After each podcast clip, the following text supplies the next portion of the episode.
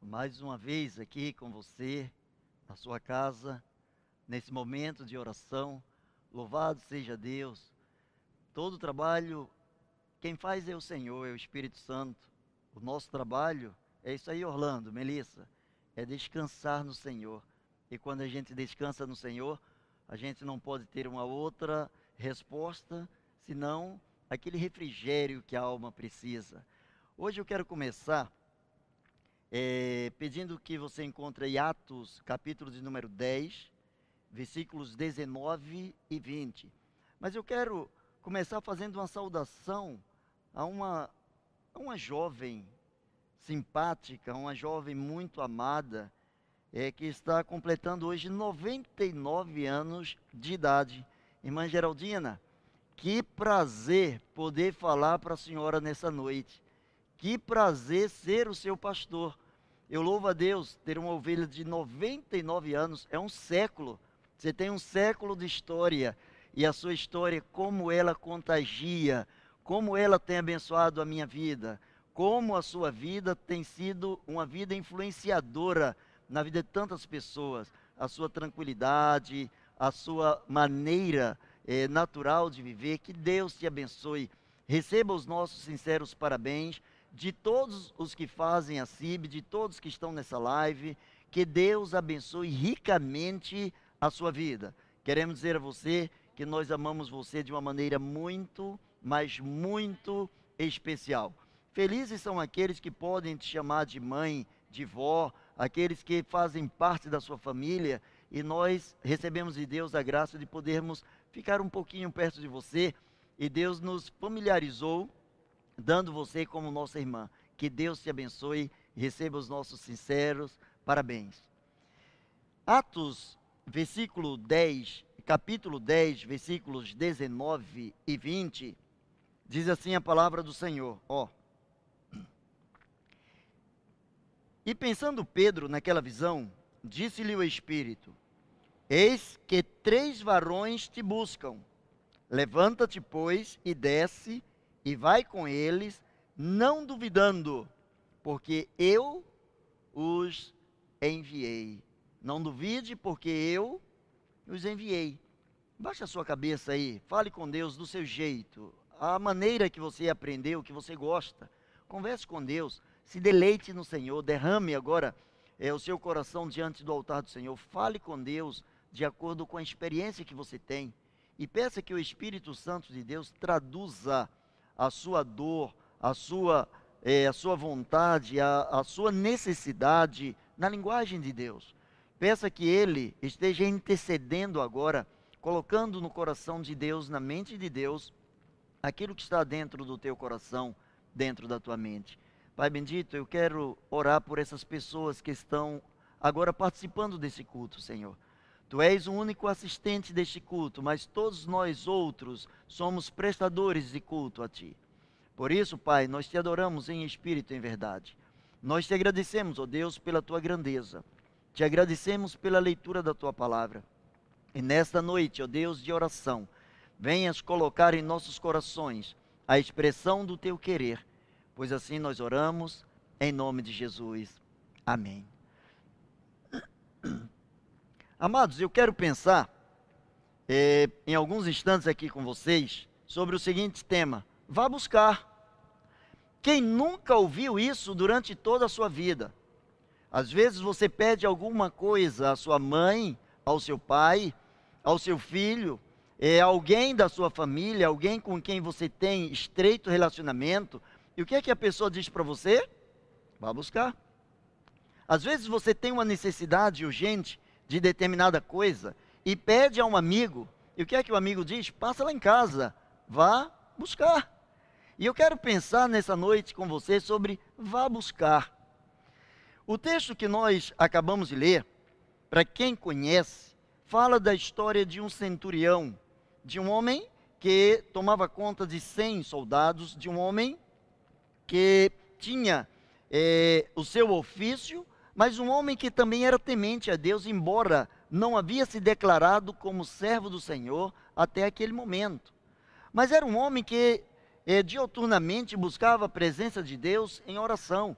A Bíblia fala sobre ele, a Bíblia dá é, sobre Cornélio algum testemunho dizendo que era um homem piedoso e temente a Deus com toda a sua casa.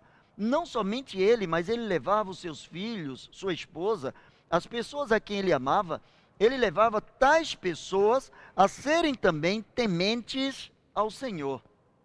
Temer ao Senhor é diferente de ter medo do Senhor.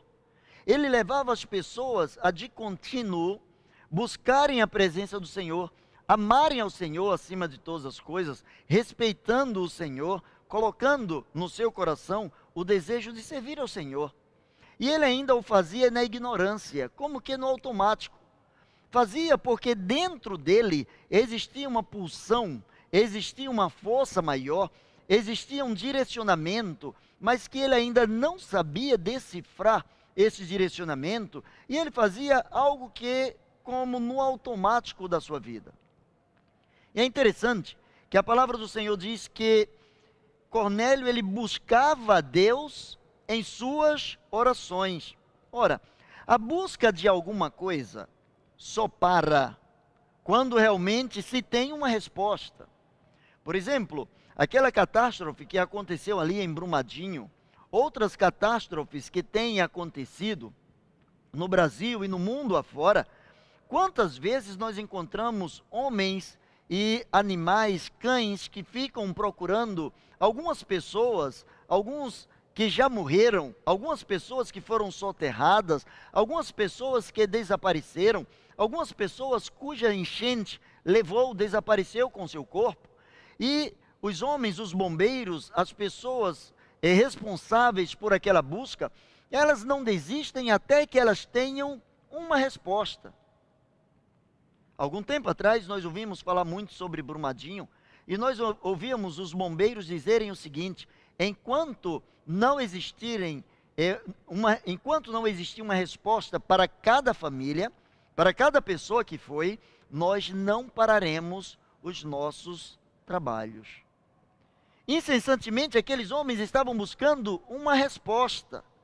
Agora, se nós buscamos respostas no mundo aqui, se nós buscamos dentro da nossa limitação resposta para as coisas que hoje satisfazem e amanhã podem não mais fazerem sentido para nós, imaginemos quando se trata de buscar a Deus através da oração. A Bíblia diz que eh, Cornélio buscava Deus em suas orações. E sabe o que aconteceu? O versículo 2 diz, do capítulo 10, que ele era um homem piedoso, temente a Deus com toda a sua casa, o qual fazia muitas esmolas ao povo e de contínuo orava a Deus. Isso no versículo 2. Diz que de contínuo ele orava a Deus. Era um hábito seu esse relacionamento, essa conexão com Deus. Ele buscava sempre estar na presença do Senhor. O versículo de número 4 diz que ele teve, o versículo 3 diz que ele teve uma visão em que um anjo de Deus apareceu a ele, chamou-lhe pelo nome, e o versículo 4 diz que ele fixou os olhos e, muito atemorizado, disse: Que é, Senhor? E o anjo disse: As tuas orações, as tuas esmolas têm subido para a memória diante de Deus. Olha que resposta que Deus deu às orações de um homem que ainda não havia se declarado um servo do Senhor. Já o era no seu coração, mas ainda não havia tido a oportunidade de dizer para aqueles que faziam parte da igreja, para aqueles que estavam representando o cristianismo aqui, aqueles que pregavam as verdades do Senhor Jesus, ele ainda não havia dito para eles: Olha, eu e a minha casa também servimos ao Senhor.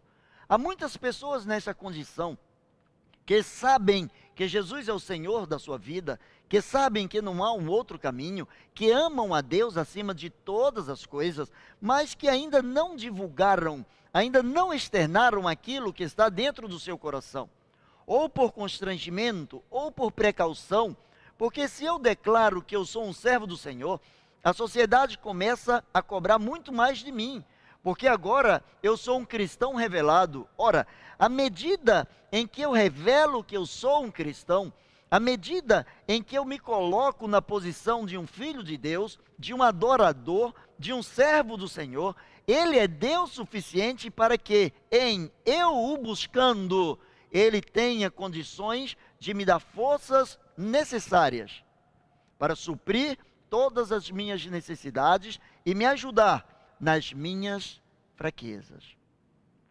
Eu encontro a palavra de Deus dizendo no versículo de número 9 que no dia seguinte, é, eles estavam indo para o seu caminho e estando já perto da cidade, Pedro subiu a um terraço para orar. Isso quase ao meio-dia, a hora sexta. A palavra de Deus diz que Pedro, naquele dia, estava subindo ao terraço para orar. Ora, a Bíblia diz que lá, um dia anterior, Cornélio estava orando ao Senhor. Um anjo apareceu a Cornélio e disse: Cornélio, as tuas orações foram ouvidas. Deus atentou para as tuas orações. É interessante como muitas pessoas, não tendo um bom relacionamento com Deus, quando os problemas chegam, as pessoas começam a perguntar por que Deus não responde a minha oração. Mas quem disse que Deus não responde a sua oração? Vê, a palavra de Deus diz que Cornélio orava de contínuo. Quanto tempo Cornélio orou por alguma coisa? Eu não sei, a Bíblia não diz. A Bíblia diz que era um hábito dele orar. Oração é, era para Cornélio relacionamento com Deus, era amizade com Deus era sentar com Deus, era poder abraçar a Deus, era poder conversar com Deus, externar a tristeza do seu coração, colocar a sua fé em evidência diante do Senhor, colocar os seus pedidos para Ele. Relacionamento com Deus é o que hoje nós estamos chamando de oração. E é interessante que Pedro também havia subido para orar. Ora, esse mesmo Pedro foi aquele para quem Jesus disse assim, depois dele ter afirmado três vezes que amava ao Senhor, depois do Senhor ter perguntado, Pedro, tu me amas, me amas, me amas, a esse Pedro, Jesus diz o seguinte: apacenta os meus cordeirinhos, toma conta daqueles que são neófitos, daqueles que são meninos na fé, aqueles que estão começando, aqueles que ainda não aprenderam a dar os passos da fé sozinhos. Aqueles que ainda precisam de ajuda, aqueles que precisam ser conduzidos, tome conta dos meus cordeirinhos. E agora, Deus chama Cornélio para que Pedro esteja tomando conta dele. Para que Pedro esteja vendo em Cornélio um cordeirinho. Alguém que a imagem e semelhança de Deus, lavado no sangue do Cordeiro, lavado no sangue de Cristo Jesus, fazia as suas orações de contínuo e colocava diante de Deus a sua vida e a vida da sua família. Ora, Cornélio começou a buscar a Deus.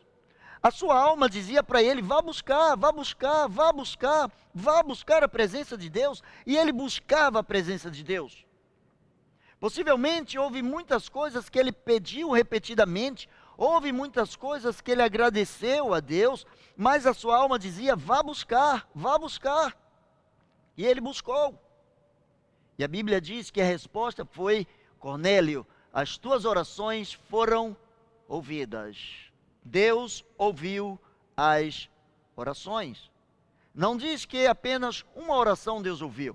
Não diz que a última oração diz: As tuas orações foram ouvidas. Deus ouve toda oração que é feita com dedicação, toda oração que é feita de todo o coração, toda oração que é feita em nome do Senhor Jesus, esta é ouvida por Deus. Pedro, ele subiu também para orar. A sua alma também dizia: vá buscar a presença de Deus. Ele tinha sede de Deus.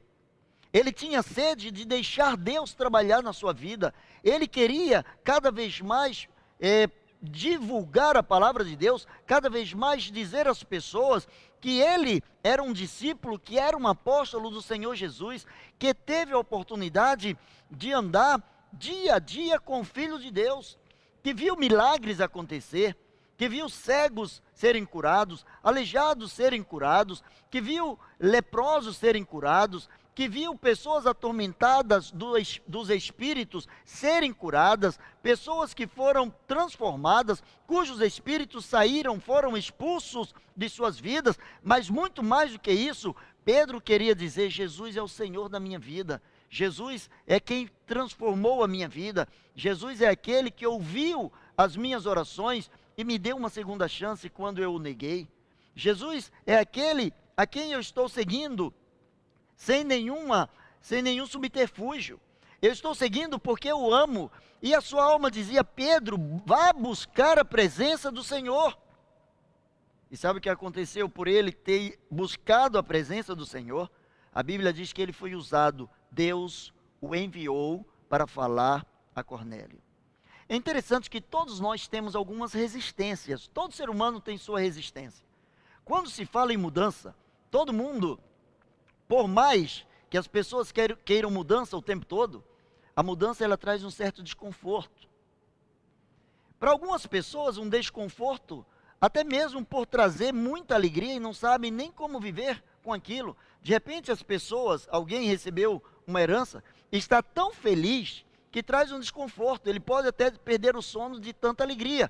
Aí você diz assim: Eu recebo isso em nome de Jesus. Tomara que esse desconforto chegue na minha vida, não é isso? Mas há também o desconforto quando de repente as pessoas vêm é, num determinado patamar e em alguma área da sua vida específica, as pessoas sentem um declínio, as pessoas sentem que estão perdendo alguma coisa, e isso traz também para as pessoas um desconforto.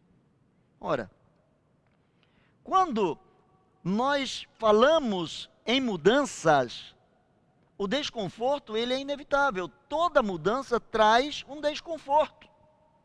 Isso em qualquer área. Isso é na política, isso é na religião, isso é no relacionamento com Deus. Se eu mudo o meu ponto de vista, se eu mudo o meu posicionamento para com Deus e eu desejo buscar a Deus com mais intensidade, isso vai causar um desconforto na minha vida carnal.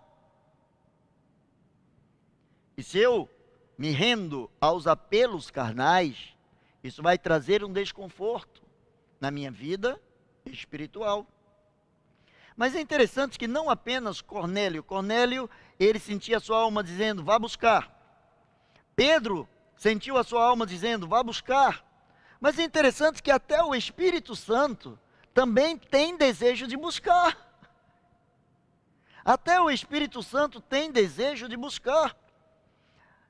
Nos versículos 19 e 20, que nós lemos no início, diz assim: e pensando Pedro naquela visão que o Espírito lhe disse ou lhe mostrou, eis que três homens, três varões te buscam. Levanta-te, desce, pois, e vai com eles, não duvidando, porque eu os enviei. O Espírito também estava buscando, estava buscando um homem que fosse concentrado na vontade de Deus. O Espírito Santo estava buscando um homem que orasse. Estava buscando um homem que quisesse depender totalmente de Deus. Um homem que, mesmo tendo suas falhas e limitações, um homem que fosse ousado, um homem que tivesse a ousadia de dizer que Jesus Cristo é o Senhor da sua vida, um homem que tivesse a ousadia de pregar as verdades daquele que o tirou das trevas para a sua maravilhosa luz. E o Espírito Santo encontrou em Pedro este homem. Encontrou em Pedro, o Espírito Santo tinha desejo de encontrar alguém que levasse o alimento, que levasse a palavra a Cornélio, que estava se alimentando das orações. Pedro, ele tinha também suas resistências. E naturalmente, é, como o evangelho no primeiro século os judeus achavam que era uma coisa exclusiva para, para eles, para o seu povo, e a dificuldade de levar para outros povos, até pelos problemas eh, sociais, pelos problemas políticos, pelos problemas de relacionamentos com outros povos. É interessante que Pedro também olhava para essas outras pessoas que não fizessem parte do povo judeu como pessoas comuns, como pessoas normais como pessoas, quem sabe, de segunda classe. Pessoas que não merecessem o esforço de um judeu, de alguém que estivesse levando a palavra de Deus. É interessante que Deus então lhe dá uma visão. Cornélio orou e Deus deu uma visão a Cornélio. A Cornélio que ainda não conhecia o caminho da salvação, a Cornélio que precisava ouvir a verdade para se direcionar em relação ao Espírito Santo de Deus, Deus mostrou-se através de um anjo e disse: Cornélio, as tuas orações foram ouvidas. Para Pedro, que já havia sido um dos escolhidos, um dos apóstolos, um homem que andou com Jesus durante os três anos do ministério de Jesus, é, Deus começa a trabalhar não simplesmente mostrando a ele um anjo, porque Pedro já havia andado com o próprio Filho de Deus. Pedro já estava numa graduação espiritual de relacionamento maior. Ele havia andado com o Filho de Deus. Então agora Deus dá uma visão diferenciada para Pedro. Deus dá uma visão em que um grande vaso, numa forma de lençol, desce dos céus, e dentro dele todo tipo de animais. Animais que para os judeus eram tidos como puros e animais que para os judeus eram tidos como impuros, animais que não podiam ser comidos. E diz a palavra de Deus que enquanto ele estava orando, ele teve como que um arrebatamento de sentidos. Deus o levou a uma esfera superior, Deus o levou a um patamar mais elevado para falar ao coração dele. Deus começou a mostrar tudo isso, e na visão vem uma voz que diz: levanta, mate e come. Ou levanta, mata e come. E a resposta dele é a resposta simples e parece que uma resposta muito coerente com a vida que ele levava. E ele diz: De modo nenhum, Senhor, porque eu nunca comi nenhuma coisa comum ou imunda. Senhor, eu tenho minhas é, minhas limitações, eu tenho minhas fraquezas, mas como um discípulo do Senhor, eu tenho determinadas coisas da minha vida das quais eu não abro mão. Eu aprendi que, como um bom judeu, eu não posso comer nenhuma carne de animal que seja tido como imundo. Aí a Bíblia diz que a voz volta para ele e diz assim: Não faças tu comum ao que Deus purificou. Ora, por que que essa voz não veio para Cornélio? Para Cornélio veio uma voz de consolo. Para Cornélio veio uma voz de superação. Cornélio, as tuas orações foram ouvidas. Te prepara, porque agora coisas melhores vão acontecer na sua vida. Para Pedro, que já havia caminhado com Jesus, para Pedro, que estava buscando um crescimento, buscando cada vez mais um relacionamento estreito com o Senhor, a palavra de Deus diz: você que tem um relacionamento maior com Deus, você que tem conhecimento maior, você que é mais aprofundado na palavra de Deus, não tenha por comum ou imundo aquilo que Deus purificou. Ou seja, aquilo que você aprendeu, ela não é a verdade absoluta. O que nós aprendemos durante toda a nossa vida não é a verdade absoluta. A verdade absoluta é apenas o Filho de Deus. Eu sou o caminho, eu sou a verdade, eu sou a vida. Ninguém vem ao Pai senão por mim. Os nossos conhecimentos, os nossos costumes, as nossas aprendizagens, elas não constituem em si o fundamento de algo que é imutável. Para Pedro, era como que agredir o evangelho, é ele comer alguma coisa que era tido como impuro ou imundo. Não sabia ele que Deus havia chamado ele de uma forma especial para mostrar a ele que quando o Senhor está presente, quando o Senhor está no contexto, quando o Senhor realiza e expressa a sua vontade, nada é comum, nada é imundo. Às vezes podemos olhar para determinadas pessoas e olhamos as pessoas como se elas fossem imerecedoras. Talvez você já fez a seguinte pergunta diante de Deus: Deus, por que fulano e não eu? Por que fulana e não eu? Porque aparentemente fulano é tão abençoado e eu não sou abençoado. Quem disse que você não é abençoado? Quem disse que Deus não ouve as suas orações? Quem disse que Deus não pode tornar puro aquilo que era impuro? Quem disse que Deus não pode colocar como sobrecomum aquilo que é comum? Deus quebrou na vida de Pedro alguns paradigmas. Pedro, como a, a própria expressão do seu nome já expressa, ele era um pedaço de rocha, era um homem também de caráter firme, era um homem de decisões firmes, era um homem que, quando acreditava em uma coisa, ele lutava por aquilo, ele pagava o preço da sua fé.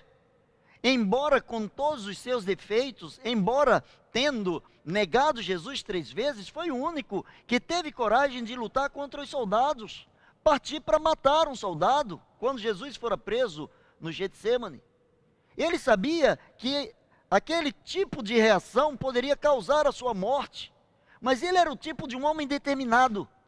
E Deus fala também para os homens determinados: não considere puro ou comum, impuro ou comum aquilo que Deus purificou. Que Deus estava dizendo o seguinte: Pedro, você não conhece tudo. Eu sou Deus dos judeus, eu sou o Deus dos gentios, eu sou o Deus de todo aquele que me busca. Eu sou o Deus que verdadeiramente busco pessoas que queiram me servir. Eu encontrei em você, Pedro, um homem que busca a minha presença de todo o coração. E eu encontrei em Cornélio um homem que precisa de mim e que me busca de todo o meu coração, mas ele não tem entendimento. Sabe por quê? Porque, segundo a palavra do apóstolo Paulo, aprove a Deus salvar o homem pela loucura da pregação. Aprove a Deus usar. Por isso que o apóstolo Paulo chega a dizer assim: não me envergonho do evangelho de Deus, porque é o poder. O evangelho é o poder. O evangelho de Deus é o poder que transforma o homem imerecedor.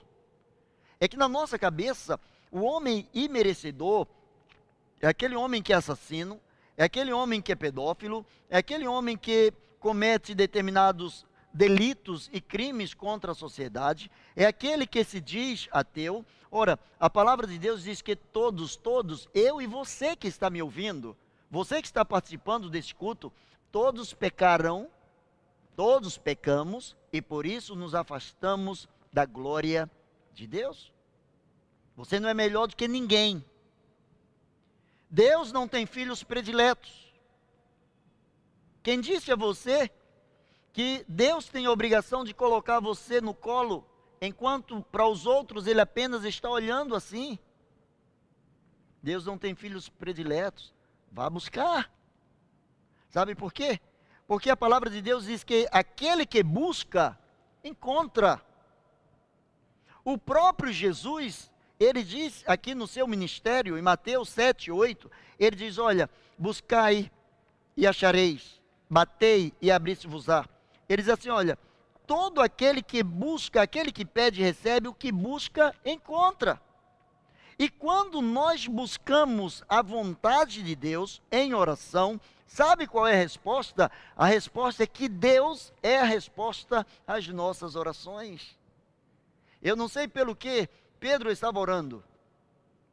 Não sei qual era o pedido de Pedro, também não sei qual era o pedido de Cornélio, a Bíblia não expressa isso aqui. Foram coisas que eles falaram para Deus, mas o certo é que Deus ouviu Cornélio, o certo é que Deus ouviu Pedro, e o certo é que todos os dois que estavam buscando, eles encontraram. Aí a Bíblia diz que existe uma forma muito especial para buscarmos a Deus. Ah, eu tenho buscado a Deus o tempo todo. Será que tem buscado a Deus o tempo todo? Você acha que o fato de você reclamar o tempo todo significa que você está buscando a Deus o tempo todo? O fato de você dizer para todo mundo, ore por mim, ore por mim, ore por mim, você está buscando a Deus o tempo todo? Para aí, pensa. Isso não é verdade. Quando você está buscando, por exemplo, uma agulha dentro da sua casa, o que é que você faz? Toda a sua atenção está concentrada para aquela agulha. Você despreza as coisas grandes e começa a olhar para as coisas pequeninas. Quem sabe pega um imã para tentar atrair aquela agulha. Você vai fazer de tudo para concentrar a sua visão naquilo que você está procurando. Porque a palavra de Deus diz que aquele que busca, encontra. Se você não está encontrando, está buscando de uma forma errada. E aí é muito mais fácil terceirizar a culpa e dizer que Deus não me ouve. Deus, eu não sei falar com Deus. Deus não escuta as minhas orações. Jeremias 29, 13, ele diz assim: Vocês vão me buscar e vocês vão me encontrar quando vocês me buscarem de todo o coração de vocês. De todo o coração. Ah, mas eu busco a Deus de todo o meu coração. Não, você busca a Deus com toda a sua ansiedade, com todo o seu desejo. É diferente. Buscar a Deus de coração é uma coisa. Buscar a Deus porque deseja de Deus uma bênção é outra coisa. Você está buscando a Deus ou está buscando o que você deseja que Deus te dê? Tem pessoas que querem, por exemplo, ah, eu quero ter uma vida boa. Tá, mas não gosta de trabalhar. E aí, vai fazer o quê? Só tem duas formas de se ter alguma coisa na vida: ou trabalhando, ou roubando. Roubando, naturalmente, não é futuro para ninguém. O trabalho ele dignifica. E quando se busca, por exemplo, o crescimento através de um trabalho, a resposta é que o trabalho vai trazer o crescimento. Quando nós buscamos a Deus de todo o nosso coração, é porque o nosso intento é encontrarmos Deus. A resposta das nossas orações, quando buscamos a Deus de todo o coração, é encontrarmos Deus e não o que queremos. Aí eu estou buscando a Deus o tempo todo porque eu quero um carro novo. Então você não está buscando a Deus, você está buscando um carro novo em Deus. Eu estou buscando a Deus o tempo todo pela conversão de alguém da minha família, o esposo, a esposa, quem quer que seja, e parece que quanto mais eu oro, parece que as coisas estão ao contrário. Você está buscando Deus ou você está buscando o favor de Deus? Se você estiver buscando a Deus, buscar-me-eis, vocês buscarão a mim, disse Deus, e vocês me acharão quando vocês me buscarem de todo o coração. Quando eu for o foco para ser encontrado por vocês, aí vocês vão me encontrar. Mas enquanto vocês me buscarem porque querem alguma outra coisa, aí vocês não estão me buscando. Não quer dizer que não podemos ou não devamos pedir a Deus alguma coisa, pelo contrário, ele diz: em tudo as vossas petições sejam conhecidas diante de Deus pela oração e pela súplica. Eu posso pedir a Deus um carro novo, posso pedir a Deus saúde, posso pedir a Deus prosperidade, posso pedir a Deus conversão das pessoas da minha família, posso e devo. Mas a promessa é: vocês vão me buscar e vão me encontrar. Ele não diz vocês vão encontrar o meu favor, vocês vão me encontrar.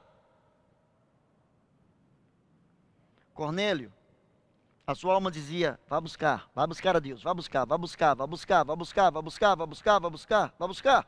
E ele buscou. E Deus ouviu as suas orações. A alma de Pedro dizia: vá buscar, vá buscar, vá buscar. E ele buscou. E Deus disse: agora você está preparado para ser enviado. E o Espírito de Deus diz a Pedro: Olha, existem três homens lá fora. Eles querem conversar com você. Você deve descer de onde você está. Você não precisa duvidar de nada. Os teus paradigmas eu estou quebrando. Você não precisa entender o agir de Deus. Se você quiser agir o, o é, compreender o agir de Deus, você precisa ser Deus. Você não tem essa capacidade. O único que quis ser Deus levou consigo uma parte dos anjos, uma terça parte dos anjos, e hoje ele é o arqui-inimigo do reino da luz. Não queira trazer sobre o seu, os seus ombros o peso da síndrome de Deus, querer ser igual a Deus. Ah, eu não entendo porque Deus está fazendo. Você não tem que entender. Vá buscar a Deus. Busque a Deus. E a resposta, quando se busca Deus, é que encontramos o próprio Deus. E quando encontramos o próprio Deus, as outras coisas é como se elas não fizessem falta. É por isso que o salmista ele diz no Salmo 23, o meu neto ele gosta muito desse salmo. Esse salmo já associei muito à vida dele, né, Felipe? Eu sei que você gosta muito. O Senhor é o meu pastor e nada me faltará. Aí algumas pessoas dizem assim, então não vai me faltar nada, né? Alegria, só coisas boas que não vão faltar. Não, não vai me faltar nada. Não vai me faltar luta, não vai me faltar vitória, mas não tem vitória sem luta. Não vai me faltar tristeza, porque no mundo eu terei perseguições, passarei por aflições. O que ele garante é o seguinte: eu vou estar com vocês. Isso é o primordial, é o que vocês precisam, é a minha graça, é o meu favor, é a minha companhia. Eu vou estar com vocês o tempo todo. E o que der para vocês, está dando para mim. Eu vou atravessar o deserto com vocês, vou entrar na fornalha com vocês, vou estar entre os leões com vocês. Eu não prometo a vocês livrar vocês de situações adversas. O que eu prometo é que eu estarei com vocês. E todo o tempo que eu estiver com vocês, a derrota não pode atingir a vida de vocês. Você quer mais do que isso?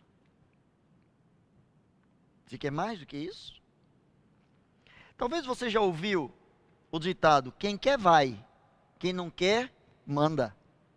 E isso tem uma certa verdade, um certo fundamento, porque mandar é diferente de pedir.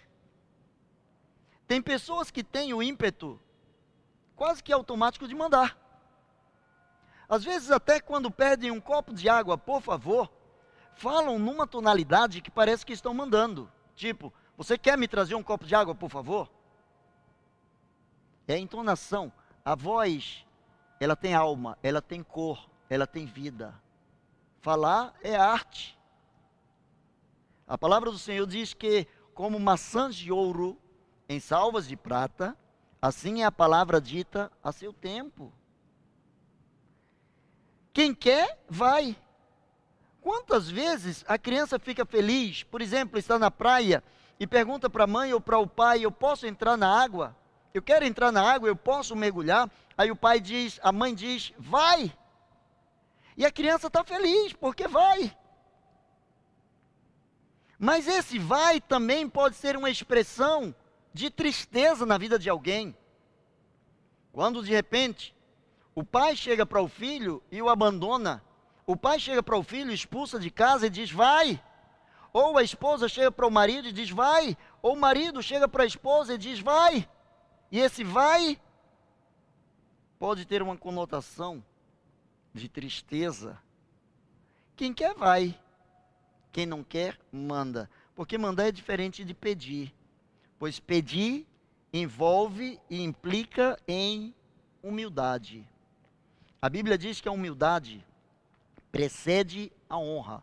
O adiante da honra vai a humildade. Só pode ser honrado aquele que é humilde. Isso é bíblico. Como também é bíblico que a soberba precede a queda.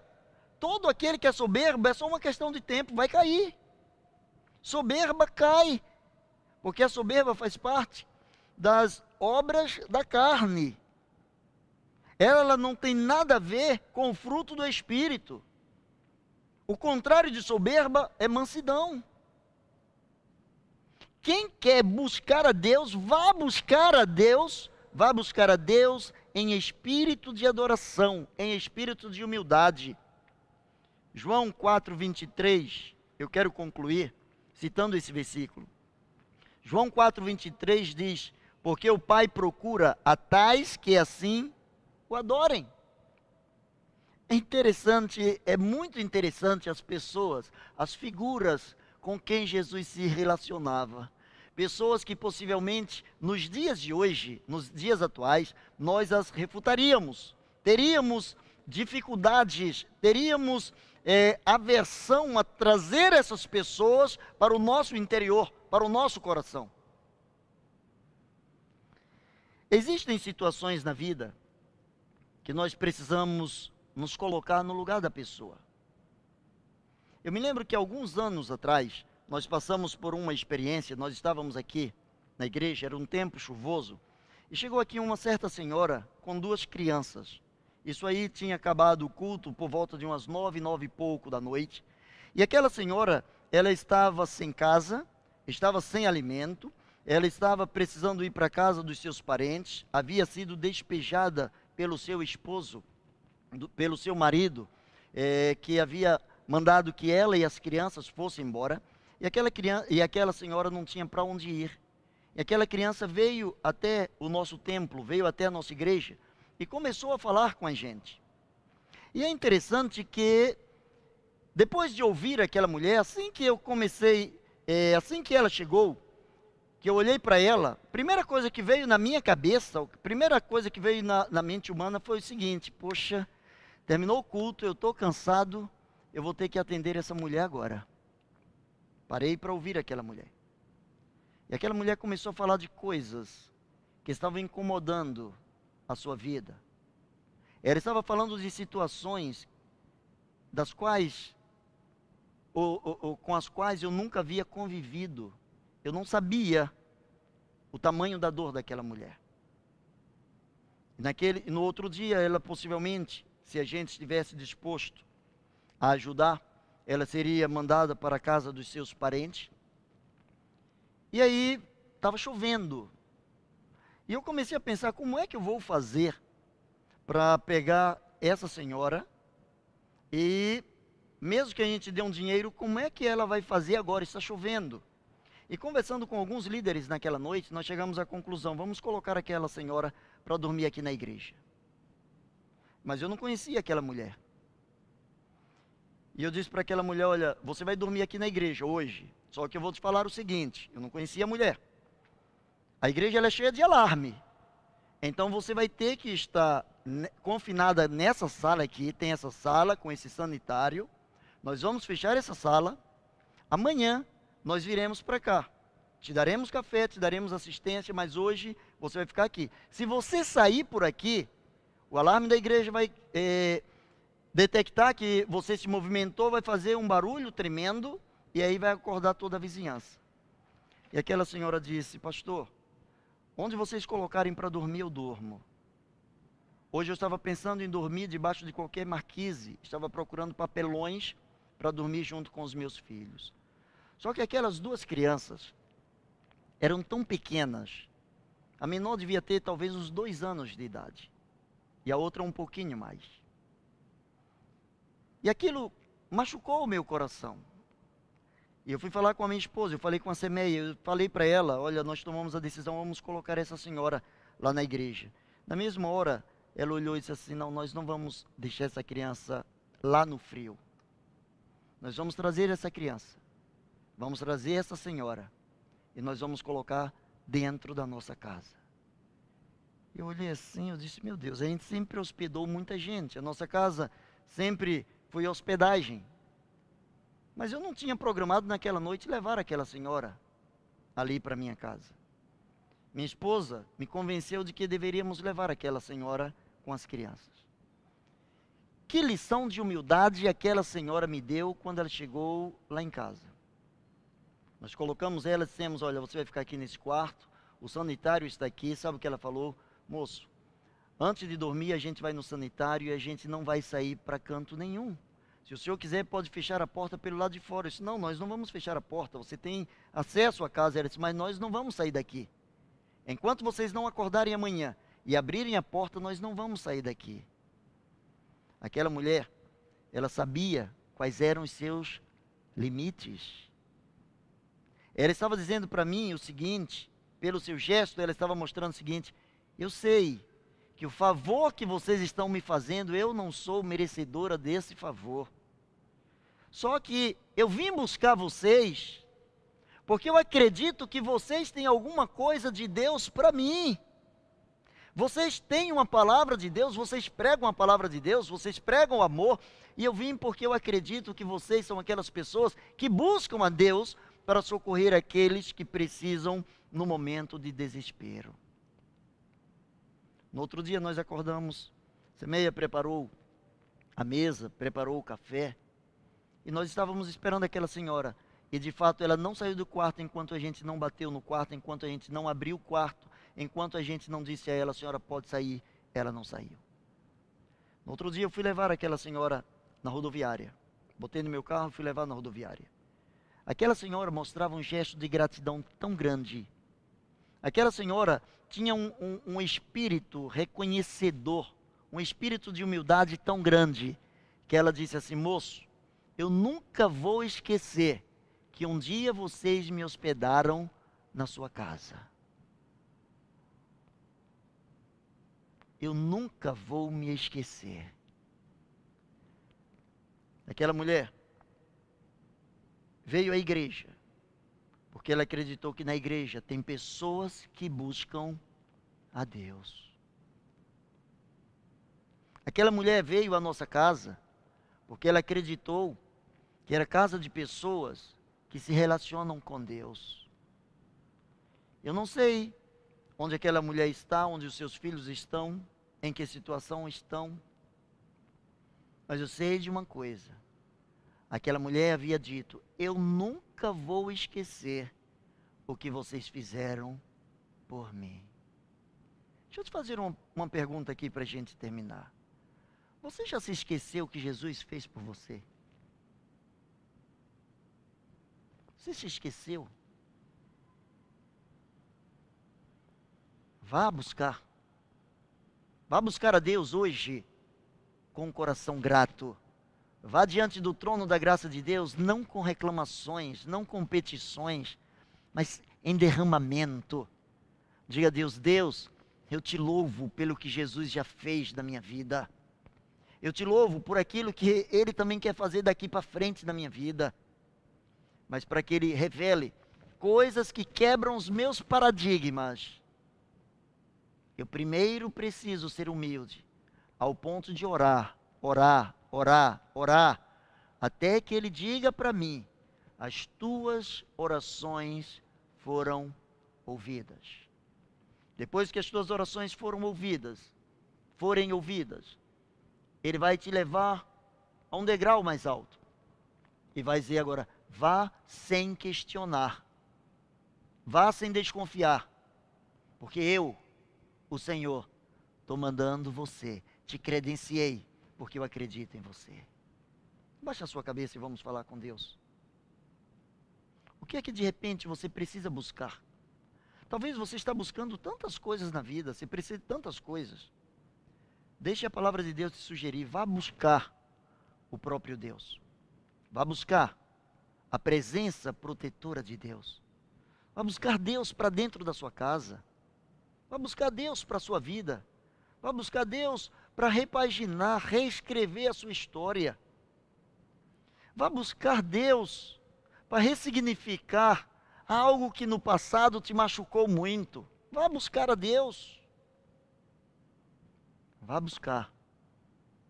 Que o que busca, encontra.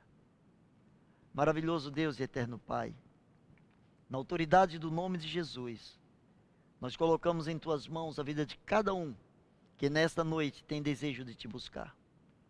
Ó Deus, coloca a tua unção, coloca a tua mão de poder sobre a vida de cada um, Senhor. Nós te agradecemos pela tua graça. Nós te agradecemos porque tu és o único Senhor e Salvador. Nós te agradecemos, Senhor, porque em ti nós somos mais do que vencedores.